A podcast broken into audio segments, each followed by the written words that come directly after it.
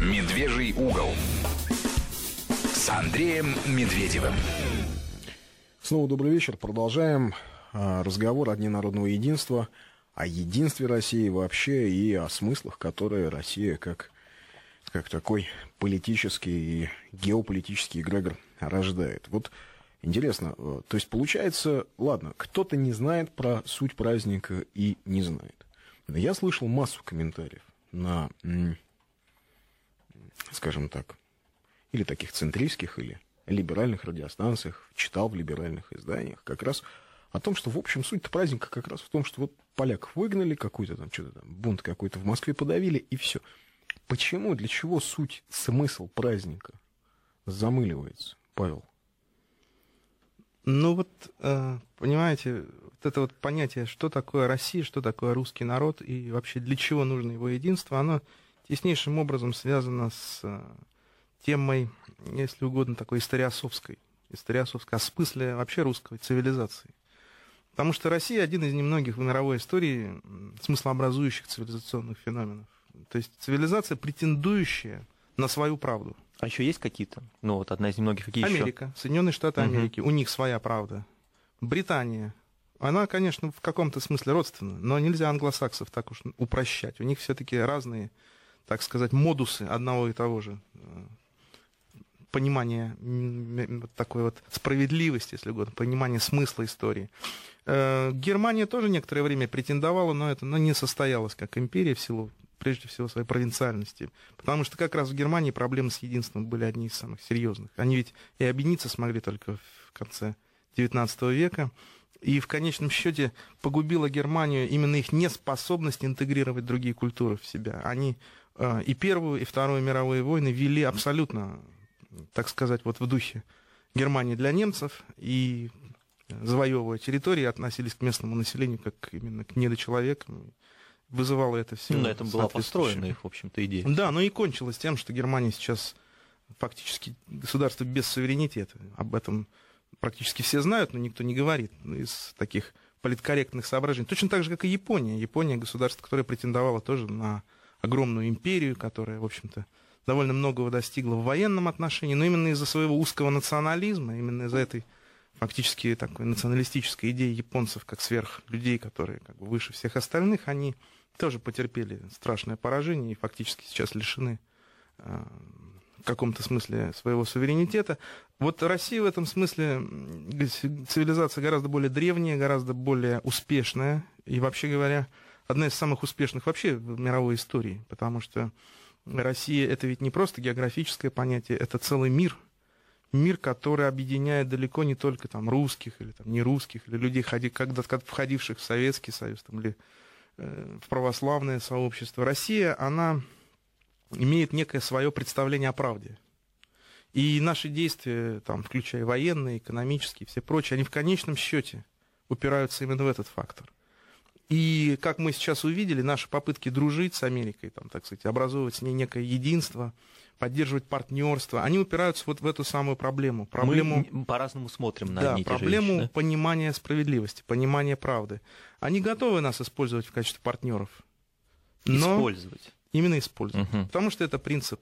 Ну, это принцип, в общем-то, любого, так сказать, человека, понимающего себя в качестве владыки мира, так сказать. Да, ну, американцы ведь они люди спокойные, они не имперцы в таком классическом смысле слова, они демократы, либералы, им не нужно захватывать чужие территории, но они очень не любят, когда кто-то действует не по их правилам.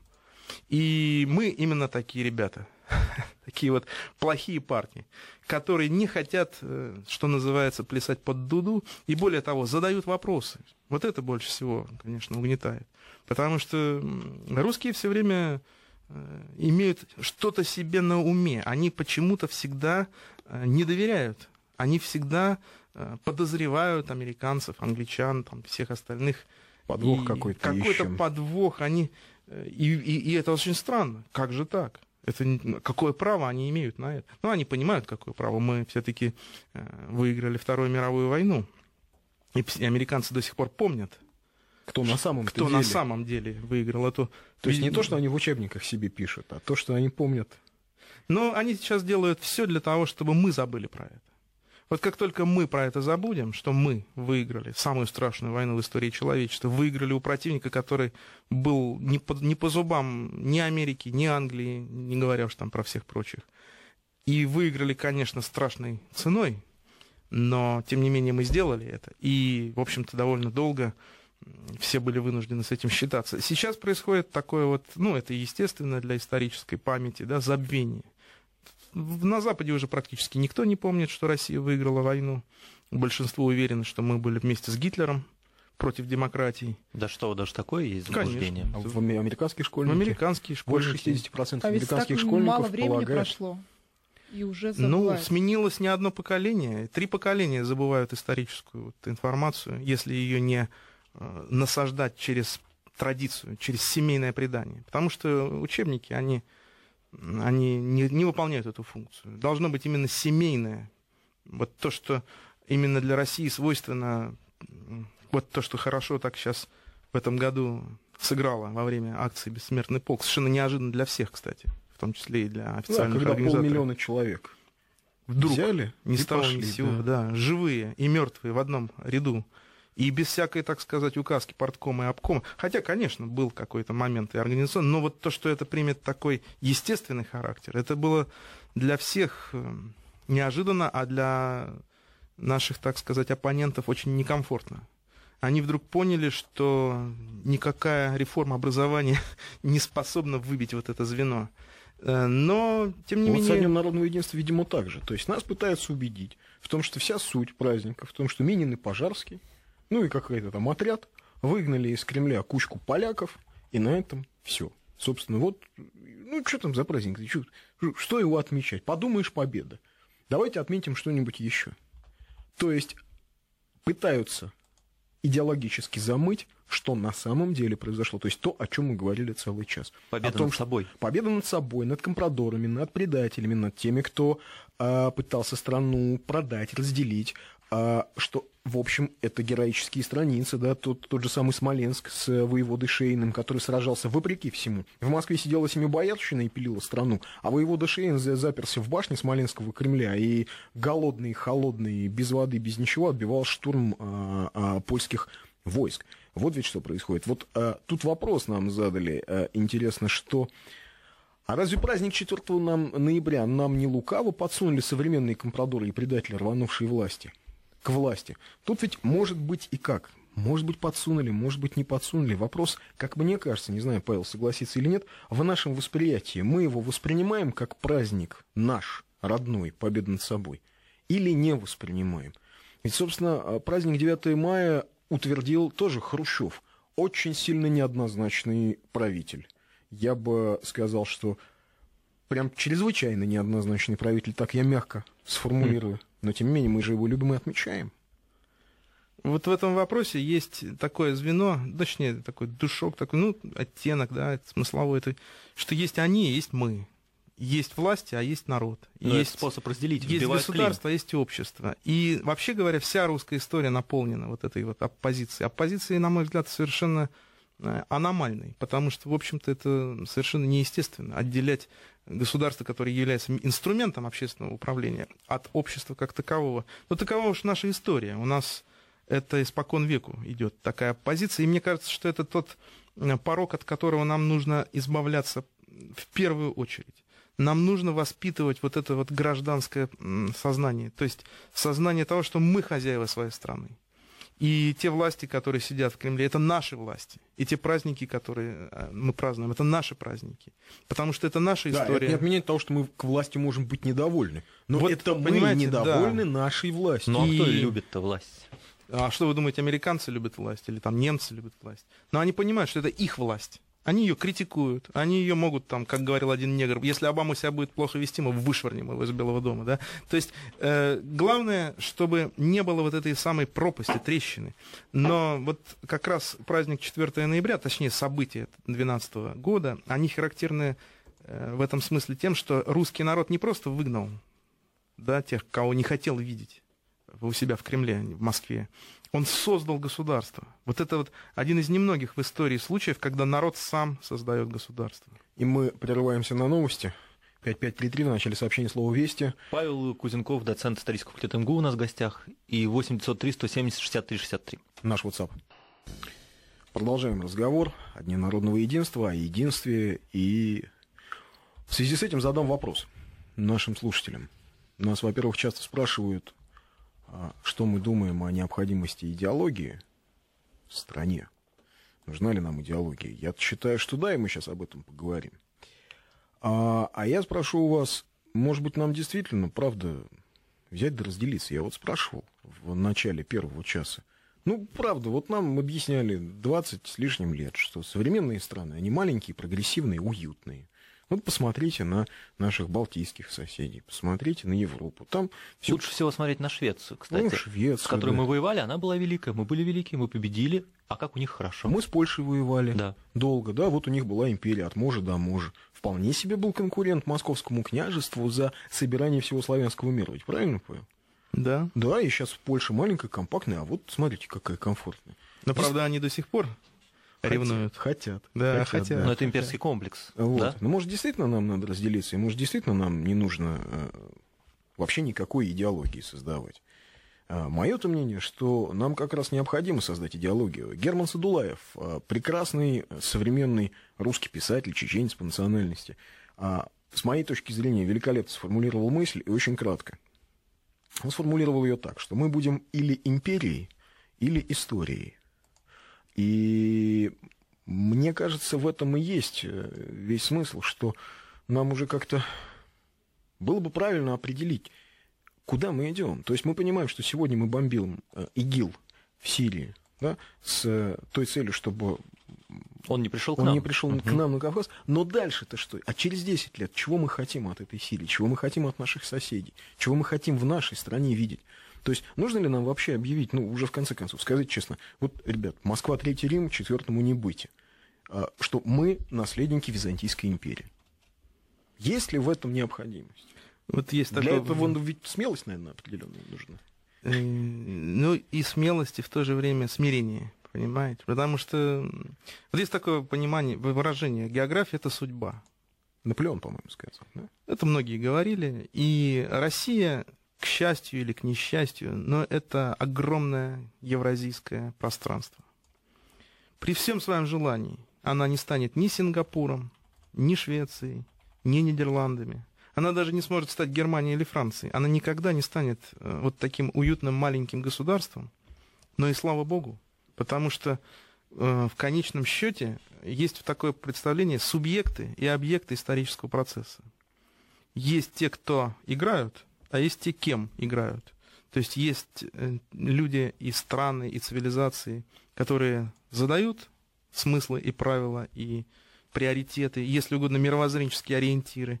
И есть кто вписываются в уже готовые конструкции. Вписываются, может быть, очень даже комфортно. Но ведь я уже говорил об этом, что и раб может жить очень даже комфортно. И э, человек, который является лидером, может всю жизнь страдать и испытывать какие-то проблемы. Там. Вот это понятие страдания, кстати говоря, и комфорта, как антитеза современного мышления, они ведь э, глубоко неестественны. Потому что, ну, в конечном счете, а что такое, а в чем смысл-то земного существования? В максимальном комфорте бытия или все-таки в достижении амбициозных целей, в развитии, в некоем таком дерзновении и а, достижений какого-то недостигнутого великого а, идеала. Да? Вот, собственно говоря, Россия это страна, которая дерзает, которая идет вперед и достигает, ну, казалось невозможного. Весь 20 век это, в общем-то, свидетельство об этом. Э, Америка в этом смысле тоже страна амбициозная. Она тоже не стремится к, ну, по крайней мере, доселе к такому обывательскому комфорту. Она ставит новые, новые амбициозные планы по геополитическому освоению, так сказать, пространства и так далее. То есть они-то понимают, что далеко не к комфорту и, в общем-то, совсем не к миниатюрности политических образований да, сводится политическая идея. Вот, кстати, к вопросу об идеологии. Нельзя забывать, а что такое вообще идеология? Идеология — это ведь игра в смысле. Тем не менее, это все-таки смысл, который предлагается. Вот э, идеология возникает... У американцев есть идеология? Uh, у них, что, у они них, самые у них нет идеологии, у них есть идея. Вот это вот то, на что обычно покупается современный человек. Идеология — это то, что подсовывают человеку, чтобы он думал, что у него есть идея. Потому что идеология по-гречески — это наука об идеях. То есть это фактически псевдоидеи. Идеологии возникают в 18-19 веке для разрушения религиозного сознания. Почему их много, почему они разнообразны. В людей вот вбрасывают эту мозаику идеологических схем, чтобы они, запутавшись в них, изуверились вообще во всем. Сказали, что никакие идеи нам вообще не нужны. Мы будем жить одним днем. Но вот что реально нужно человеку для того, чтобы идти вперед, чтобы просто жить по-человечески, да, а не как, э, так сказать, э, просто живое существо, так это идея. Идея и идеал. То есть, э, в общем-то, слова однокоренные, но э, они завязаны на мировоззрение, завязаны на высшие смыслы, которые определяют поведенческие модели. То есть, фактически, не имея идей, ты не можешь действовать как свободная личность потому что ты всегда будешь вписываться в какую-то существующую систему координат, либо потребительского общества, либо, опять же, идеологизированного, да, социалистического, там, фашистского, нацистского, да, то есть ты всегда будешь служить какому-то идолу, не самому себе. Вот э, очень красивая иллюстрация этого, это националистические идеологии, которые сейчас испытывают, так сказать, второе дыхание. Да? На чем основана идея национализма? Идеология служения нации идеология, э, когда ты лучше других. То есть, э, она по-своему очень привлекательна, комфортна. Потому что ты видишь враги свои, чужие, которых нужно уничтожать, бить и так далее. И, так сказать, наши свои, которых нужно всячески защищать. А и... еще ты хороший, потому что ты же принадлежишь к правильной нации. Вот, но это Уже типичная идеология, хороший, да. это подмена понятий. То есть тебе подсунули что-то, что тебе уютно, комфортно, но... А вот сути... спрашиваю, в царской России была идея? Конечно. Какая? Идея, идея уподобления Богу. То есть вот та самая константиновская идея, которая существовала. Константина Великого. Да, да надо пояснить, византийского императора. Идея, что человек нуждается в постоянном развитии и совершенствовании. Идея, что вот это достигнутое уже совершенство нужно хранить.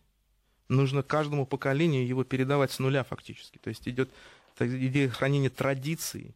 И самая главная идея, это, конечно, идея подготовки, что называется, к Царству Небесному. То есть это идея, прежде всего, морального совершенствования человека. Конечно, в царской России были избои, вот, например, Петровский сбой знаменитый, когда Петр вдруг решил строить такую военную монархию римского типа, но римскую языческую.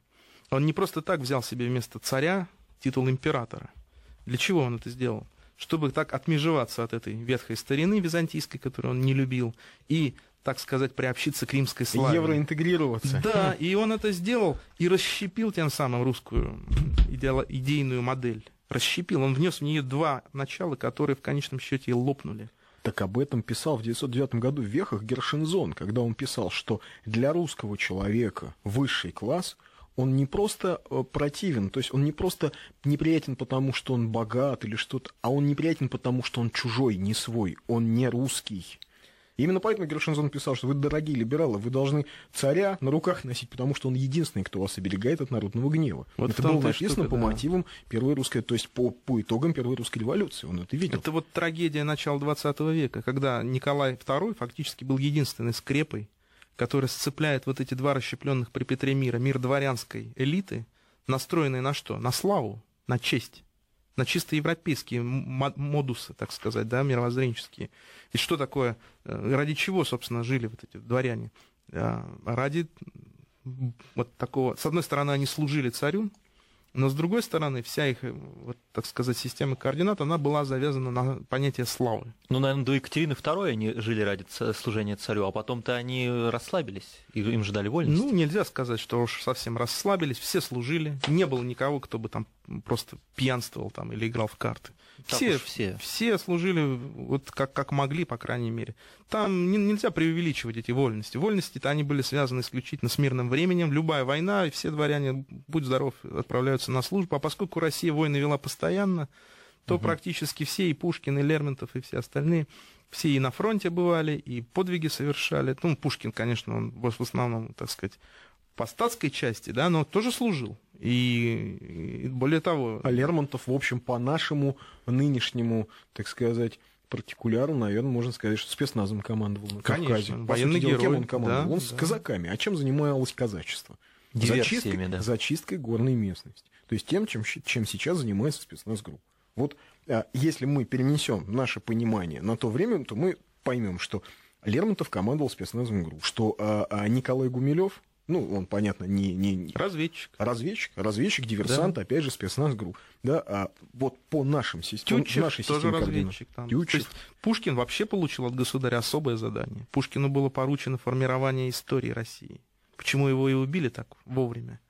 Потому что они поняли, что если этот талантливейший человек вдруг возьмет в свои руки вот это самое главное, что называется, э, вот, собственно, носитель идей, это история страны, потому что в ней эти идеи запечатлены в реальные поступки, в реальные факты. И ведь не просто так тот же Гитлер, о котором я уже сегодня вспоминал, бесноватый, при- при всей своей, так сказать, бесноватости, он э, выражал очень интересные мысли, что ни в коем случае не преподавать историю покоренным народам. Только музыка, музыка и новости. Вот, собственно говоря, это идея, которую он... MTV и CNN. Да. Вот. И если, войну, если CNN сказала, что война закончена, значит война закончена. А если на MTV показывают клип, Значит, все то хорошо. его должны по- посмотреть миллионы, Да, поставить лайки. продолжается. И ужас в том, что, конечно, вот, к сожалению, многое из этого на практике реализуется. Но мы боремся с этим. И вот изучение новостей, изучение вот не просто новостей, да, а истории и вписывание этих новостей в контекст исторического бытия России, это одна из главнейших задач современного, так сказать, вот информационного пространства. Ну, да, потому что если, скажем, сегодня говорить э, о событиях на Украине, да, то они выглядят, как-то вот, это, это, так сказать, взгляд с одного угла, с сегодняшней точки зрения. Если мы берем а, консервативного публициста Каткова и его статьи, совпадение интересов украинофилов с польскими интересами, это времен 1863 год, польское восстание, его статьи о вмешательстве Польши и э, Франции э, прошу прощения, Британии и Франции в польские дела, а Польша тогда, я напомню, да, часть Российской империи, а, его статьи а, вообще о а, вот этой вот создании новой идеологии, то мы совершенно иначе смотрим на события на Украине, потому что мы понимаем, от, где находятся корни этого явления. Если мы не читаем эти статьи, то нам кажется, что действительно проблема состоит лишь в том, что Россия сегодня вмешивается а, в дела независимого государства, а если мы читаем Каткова, то мы понимаем, откуда вообще это государство взялось. Что, собственно, это такое во многом искусственное формирование, да, когда одних русских людей оторвали от других, сказав, вы правильные русские, а вот те в Москве, они неправильные. Вот те за Днепром, они уже все. Это, это москали, азиаты, а, турка- Ватники. ватники, туркоманы, колорады. Расчеловечивание противника – это ведь как раз польская идея конца XVIII века, когда разделили западных русских и, и, и восточных, когда сказали, что вот эти правильные, потому что проевропейские. Правда, они тогда не знали слова украинцы, они тогда говорили, а, они вот тех, кто мы, это москали, а тех они называли русскими. И вот сегодня украинские историки прям как ужин на сковородке вертятся и пытаются объяснить, почему же вы, почему же нас называли русскими. Вот, и я так понимаю, что сейчас нам а, нужно будет прерваться на Мгм. новости. Вот, а сейчас про изучение истории мы поговорим в следующем, в следующей четверти часа. 5533 Вести, 8 903 170 63 63. У нас в гостях Павел Кузенков, доцент исторического факультета МГУ. Возвращаемся в студию. Да, возвращаемся в студию. Про идеологию нам пишут. Государство не существует без идеологии. У каждого даже мелкого и зависимого от других есть идеология. Россия тем более не будет существовать. У нас сотни народов и религий полно. Что-то же должно нас всех объединять. Ну вот мы говорили, да, о разнице терминов идеология и идея. Наверное, все-таки, да, речь идет о том, что идея нам какая-то объединяющая нужна. В общем, одним 9 мая, да, это великая идея, но нам же какая-то идея в будущем нужна. А идеологию у нас нужно обязательно создавать заново. Нашу молодежь стоит на эти рельсы, а то ее оторвали от России в 90-е годы. И вот спрашивают многие а, по поводу Пушкина, а, где почитать? По поводу, ам, по поводу а, формирования Пушкиным истории России. Подскажите, пожалуйста, что стоит об этом почитать из Москвы, Павел тебя спрашивает. Ну, на эту тему много есть э, всякого рода книг. Самое интересное, на мой взгляд, это описание беседы Пушкина и Николая, которая сохранилась у самого Пушкина в его воспоминаниях. И, кстати, и у Николая тоже есть в письмах. э, Вот результат. Беседа была долгой, она длилась несколько часов. Николай вызвал Пушкина после дела декабристов, И началась беседа с очень натянутых, так сказать, реплик, потому что Пушкин не скрывал своей симпатии к декабристам. И Николаю это было неприятно слышать. Но впоследствии вот мы видим, как буквально в ходе беседы они, что называется, узнали друг друга. И вот, ну, надо сказать, что само это задание, оно нигде не прописано, поскольку это было задание, ну, своего рода такое спецзадание, секретное задание. Но мы знаем из целого ряда косвенных свидетельств, что с этого времени правительство берет на себя финансирование журнала «Современник», который Пушкин возглавлял, и э, из его рукописи видно, как интенсивно он приступает к работе над отечественной историей. То есть фактически он становится некой антитезой Карамзина. Карамзин создал в свое время историю по заданию там, Александра Первого, но это было все-таки нечто скорее в духе э, просвещенческой парадигмы XVIII века. То есть такая история, в центре которой все-таки стояла некая попытка обличения там, и, или выстраивания фактов в некую схему, то есть такую, что характерно для европейского сознания именно XVIII века. В XIX веке требовалось большее. В XIX веке требовалось создание именно вот истории, наполненной внутренними смыслами. Потому что кризис наполеоновского времени выявил уязвимость э, классических монархий. Ведь французская монархия рухнула первой из таких вот крупных, таких транснациональных, потому что Франция была колониальной империей, да, образований, и она э, рухнула без внешней, так сказать, да, причины, то есть рухнула изнутри. И вот именно в это время выявилась вся, э, собственно говоря, беспомощность монархической идеологии в смысле э, национальной идеи. Вот Наполеон дал французам национальную идею. Не идеологию, идею. И эта национальная идея произвела чудо. Французская армия, которая никогда не считалась особенно мощной, она захватила всю Европу. И более того, она, она сожгла Москву, она не потерпела здесь фактически ни одного крупного поражения. Она исчезла здесь в силу того, что французы, э, собственно говоря, нарушили какое-то вот основополагающее э, звено своей собственной идеи, потому что они все-таки в основу этой французской и наполеоновской идеи была, была положена идея вот э, свободы, равенства, братства, революционная, но оформленная в качестве вот такой вот республиканской, имперской. Вот что интересно, Наполеон первый придумал вот этот вот ну, он не придумал, он возродил этот римский имперский феномен народной монархии. Монархии, которая концентрируется не вокруг элиты, не вокруг какого-то рода там, и так далее, а вокруг человека, который воплощает в себе вот такой феномен отца. Отца нации, отца французов, отца обычных людей, который за них, который от них получает вот, собственно, легитимность. Не по праву первородства там, или не по праву крови, не по праву захвата власти, там, а по праву человека, который отвечает за страну. Вот э, Наполеон даже ведь устраивал регулярно выборы, то есть он как император был избран. И вот эта модель оказалась крайне эффективной политически, потому что возникла некая сцепка. С одной стороны демократия, да, то есть народ чувствует, что это их царь, не царь элиты, не царь дворянский, там, а, ну, император да, во Франции. Там. А, с другой стороны, жесткая централизованная система фактически такая, которая дает возможность сфокусировать народную энергию прямо вот, что называется, в луч. И вот этот феномен породил проблему. Как э, сформулировать вот, вот на этом новом уже историческом уровне да, смысл э, России? Этот смысл в свое время вот Уваров сформулировал три, триединой такой вот концепции. Православие, православие. самодержавие народности. Ну вот нам сейчас пишут православие, самодержавие народности. Ну, Но ведь такая Она не заработала, была. она не была наполнена энергией.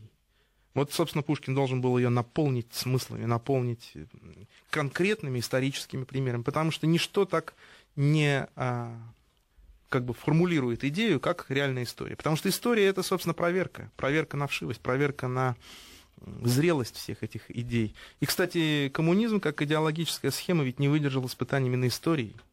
И точно так же, как и все остальные идеологии. Ведь ни одна идеология не пережила 20 век. Они все сгинули. И именно в силу того, что это были ходульные, выдуманные конструкции, в которых лежала только одна, в конечном счете, идея. Идея разрушения традиционной христианской э, идей, и, идеологии, ну, вот как религию, религию же нельзя назвать идеологией, да, вот, э, собственно, религиозное мировоззрение разрушалось идеологиями, как фантомными э, такими вот конструкциями. Поэтому говорить о том, что России нужна идеология, нельзя, но России нужна национальная, народная, государственная идея. И эта идея не может быть идеей религиозной в чистом виде, поскольку все-таки религия а это нечто совершенно особое. Это должна быть идея прежде всего политическая. И в качестве вот этой политической идеи, идея э, римского преемства, римского наследия, она, конечно, на мой взгляд, самая перспективная. Ну вот а, мне интересно всегда, как мы изучаем историю? Вот мы все время говорим, история России, история России. Вот, как набор а, фактов мы его изучаем. Да, но идеологически история России выглядит как, я не знаю, кто это изложил, может быть, Павел сейчас прояснит, как развитие страны, которая где-то находилась на краю мира. Вот она где-то находится на краю мира, и вот непонятно, как там развивается. А вот рядом развивается Европа, в которой все так как-то вот прогрессивно, интересно, мыслители и так далее. Вместе с тем, а вот э, есть э, ребята, которые написали византоцентричный учебник истории, где глава про Европу а, называется «На окраинах империи». Или на, задвор... или на задворках империи. Ну, это, конечно, как посмотреть, все же относительно. Да, как посмотреть. Но это как политические карты мира. У канадцев в центре политической карты мира Канада, у американцев Америка. А у Австралии вообще все кверх ногами. Да, да, кверх ногами. И Австралия посередине. У нас Россия. Но вот а не пора ли нам пересмотреть концепцию понимания своей истории? Не пора ли нам признать, что мы, в общем, часть огромной тысячелетней цивилизации? То есть помимо русской цивилизации, то есть мы еще приняли традицию византийскую. Конечно, вот это вот тоже очень важный момент. Мы далеки от... Ну, нельзя как бы тут заниматься шапкозакидательством. Нет, Все-таки не обижайте европейцев, они создали самую мощную в истории техно- технократическую цивилизацию. Они то, собственно, только поэтому они до сих пор что-то из себя представляют. Этот аппендикс Евразии, который, в общем-то, очень маленький. Похож на Индокитай чем-то. Размером своем, с э, Республика Конго. Да, но там живет да. 400 с лишним миллионов да. человек, и там сосредоточена огромная часть богатств всего человечества. То есть, конечно, европейцы очень много сделали для развития всего человечества, но надо вообще попомнить, что, во-первых, они сделали это как именно христианская цивилизация, раз, как потомки той самой Византии, там, христианской Римской империи, а во-вторых, что это уже прошло. Они уже сейчас э, эту свою э, идею выработали. Идея это была очень простая. Побеждает тот, кто сильнее. Вот, собственно, их главная идея. А сильнее тот, кто умнее. А умнее тот, кто умеет э, зарабатывать на технологиях. Вот, собственно говоря, англичане впервые научились зарабатывать на технологиях. И с 16 века Европа, ну, просто ее вынесла. Этот скачок до сих пор историками изучается как некое чудо потому что до 16 века Европа это, ну, в общем, действительно задворки, откровенные задворки. И ну, вплоть... по сравнению с Китаем или с арабским вот, миром. Да? Например, Китай Европа опережать начинает только в середине 19 века по уровню благосостояния на душу населения. Вот с 1800, там, примерно, 20-х годов европейцы начинают обгонять Китай по, по достатку, но потом сейчас они вырвались, конечно, далеко вперед. Правда, Китай нагоняет уже потихонечку. Ну, знаете, Индия составляла на 1800 год 27% мирового ВВП. Да, да. А к моменту, когда Англия стала мастерской мира, к 1897, да, когда, ну, будем говорить, через 100 лет, ее доля в мировом ВВП составляла 2%. То есть англичане Индию перекачали, высосали да, сюда. Вот Но как... это надо уметь, извините. Это тоже искусство. Это искусство, да. которому мы, конечно, не хотим подражать. Вот э, говоря ну, о это другая модель Да, византийская парадигма. Вот чем отличается западное христианство от восточного? Восточное христианство это интегральное христианство. Оно нет предбога или на неудеи. Да, вбирает в себя народы, но они становятся частью единого целого, единого мира. Западное это все-таки элитарное христианство. Есть те, кто господа, и те, кто кто, ну, что называется, не получилось. Это идея, которая особенно ярко срезонировала в протестантизме. Вот эта идея избранничества, чисто протестантская идея, что есть избранные к спасению, а есть избранные к вечным мукам, она очень сильно деформировала христианское сознание западноевропейцев, особенно англосаксов, конечно. И вот это вот упоение собственным избранничеством, это то, что движет ими, в том числе и в бизнесе, в том числе и в политике. И на нас они смотрят не просто как на конкурентов, а на, на нас они смотрят как на людей, предопределенных к гибели. Это нам всегда надо помнить. И в этом смысле надо очень аккуратно вести с ними политическую игру. Потому что в их парадигме мировоззренческой уничтожение России – это богоугодный акт. Понимаете? И если мы, вот мы иногда этого недооцениваем, но это действительно смертельно опасное состояние. Ну да, потому что мы те, кому не, не должно. Мы прерываемся на новости. 5533 в начале сообщения слова «Вести» и 8 903 170 63 63 это наш WhatsApp. Медвежонок Да. в эфире. Я напомню, кто у нас в гостях. Э, Я Павел Кузенков, доцент исторического факультета МГУ. Продолжаем разговор. Еще два, два сообщения, очень похожие по сути, по смыслу. В 99-м один английский священник мне сказал, что если бы у наших граждан были деньги, мы бы все улетели в США. И вот сообщение.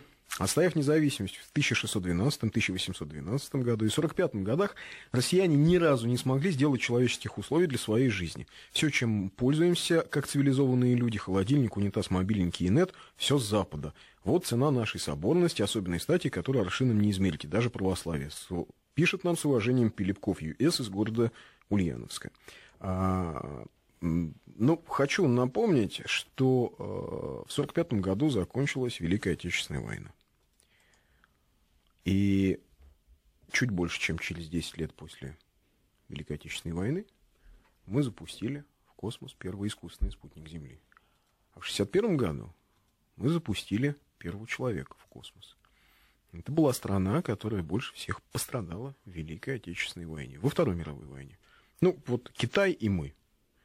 А, я бы, наверное, пополемизировал по поводу того, что а, россияне не смогли создать сами для себя человеческих условий, но вообще откуда вот это, Павел, вот как историк, скажи, откуда это стремление все время себя унизить, все время себя сравнить с, с приличной, с нормальной, вот эту страну, как говорится, да, даже слово Россия трудно произнести, вот эту страну с приличной, нормальной страной, где вот как ты условия создали. Ну, во-первых, э, то, что мы берем что-то у, у наших соседей, так это в этом нет не, не только ничего плохого. Это вообще одна из да, самых главных позитивных черт, что ли, русской цивилизации. Русские живут не просто на краю земли, они живут на краю земель. Мы живем между континентами и между цивилизациями. Мы можем черпать и из Китая, и из Индии, и из Средней Азии, и из Ирана, и из Турции, и из Польши, и из Германии. А может, мы вообще посередине всех цивилизаций? И цивилизациями? мы, да, мы некое средостение, такое средоточие, что ли, да, всего евразийского, по крайней мере, континента. А что в этом плохого? Это же на, на самом деле это огромное преимущество. Мы же уверены, что пельмени это русское национальное блюдо, Возьмите хотя его дали нам язык. китайцы. Да, в русском языке да. огромное количество заимствований из всех языков мира. Это нас обогащает, но это не значит, что мы паразиты. Мы, в свою очередь, сами обогащаем эти все соседние регионы, мы создаем между ними связи, мы создаем между ними некий идейный мост. Ведь надо сказать, что именно в России встречаются самые главные мировые религии. Э, в России встречаются все группы крови, если уж на то пошло. В России встречаются расы, встречаются э, цивилизации. И э, это своего рода делает из нас, ну, такой вот, э, с одной стороны, такой вот огромный плавильный котел, в котором все это варится и синтезируется. С другой стороны, по нашей земле могла бы пройти и линия фронта, но не проходит. Вот это самое важное достижение русской цивилизации. Ведь это одна из немногих стран мира, если не единственная, где живут мусульмане в христианской стране и нету при этом а, джихада. И даже рассматривался в XIX веке вопрос в Каире на съезде мусульманских авторитетов, объявлять ли России джихад Ну да, в связи, с, в 19 связи с ее во- войной в Средней Азии.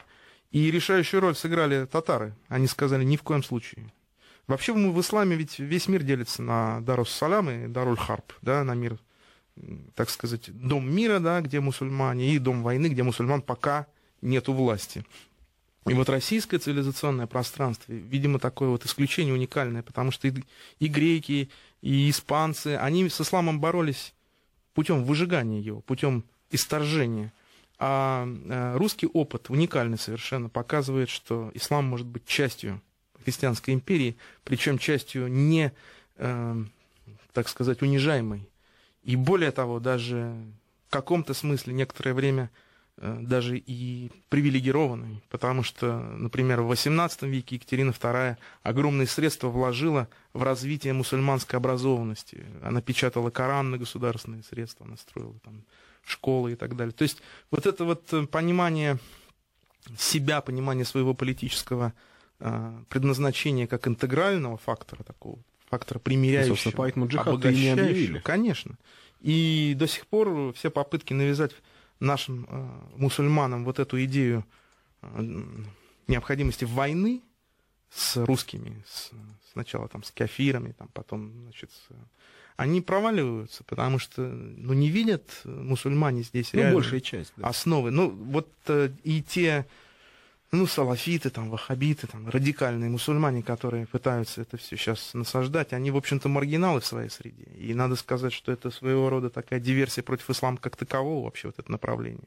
Такая раковая опухоль на теле, если, если угодно, вот, мусульманства. Но это отдельная тема. Во всяком случае, вот если мы говорим про нашу некую вторичность, ну, на- напомню, что Черчилль впервые в жизни увидел э, смеситель для горячей и холодной воды в кабинете, где его поселил Сталин. В Англии такого не Ну было. да, даже отдельно же был смеситель. Конечно. Отдельный кран для холодной Там воды, до сих для пор- горячей. До сих пор так часто бывает в гостиницах. И он потом, приехав в Англию, велел у себя сделать такое, потому что это действительно удобно.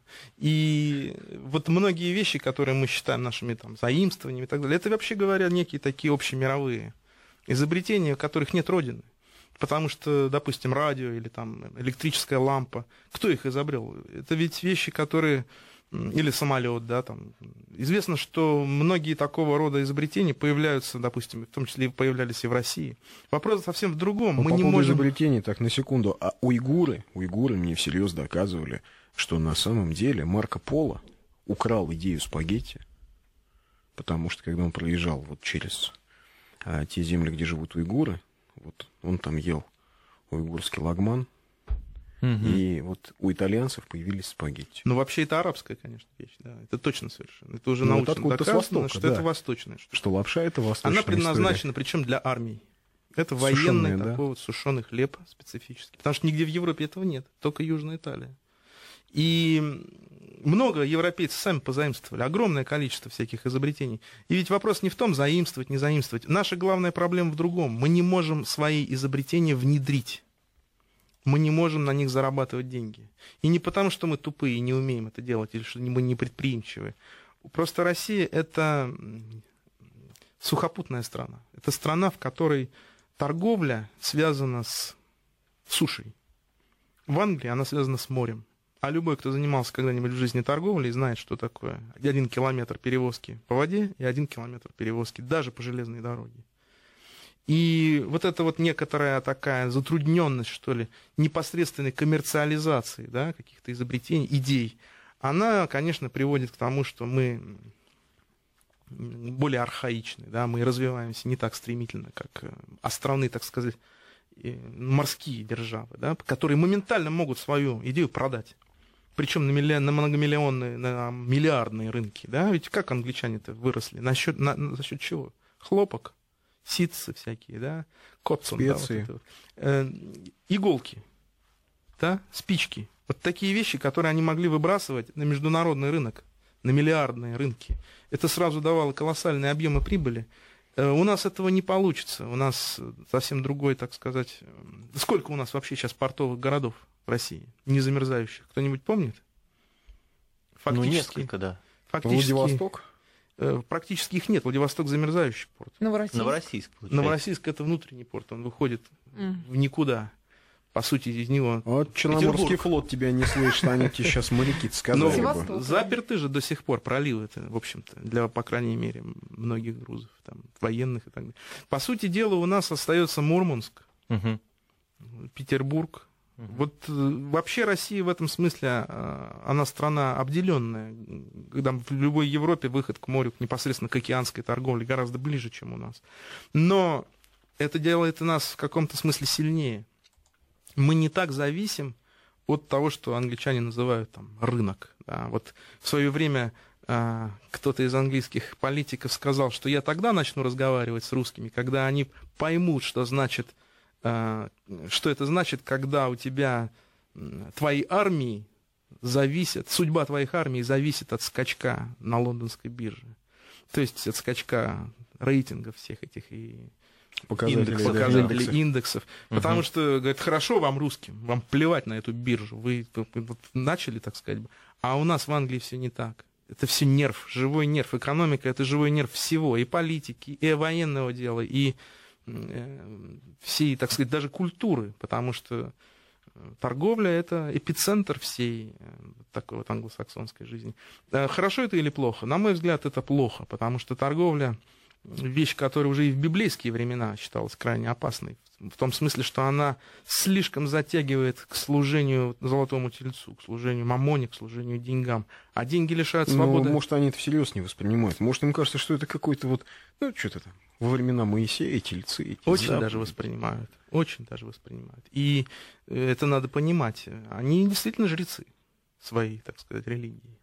И посмотрите, как ведет себя там какой-нибудь Бернанки там, или там, кто там сейчас у них там, да? Э, Это же Елен. жрец. Елен. Это же жрец, который выходит вот и пророчествует. Оглашает, Он да. оглашает волю неба. И весь мир слушает его. И Что ж там ФРС-то решит, и все вот эти вот не поднимет э, ставку? храмы да, этой религии, которые называются там товарными или там фондовыми биржами, да, они моментально реагируют на этот зов богов. Да, это же, Российские, кстати, тоже. это же фактически огромная такая вот квазирелигия, которая э, людей заставляет служить ей. Понимаете, это действительно она, люди совершенно искренне служат всей этой системе, а когда она еще проникает в дома в виде там всяких форекс там, и прочих, так сказать, удобных домашних алтарей, да, где ты можешь, так сказать, воскурить там какой-то кусочек фимиама вот этому великому божеству, божеству богатства, она становится вообще транснациональным таким глобальным монстром. И в этой ситуации люди теряют свободу, теряют возможность действовать э, в соответствии со своими убеждениями, которые диктуются традицией и так далее.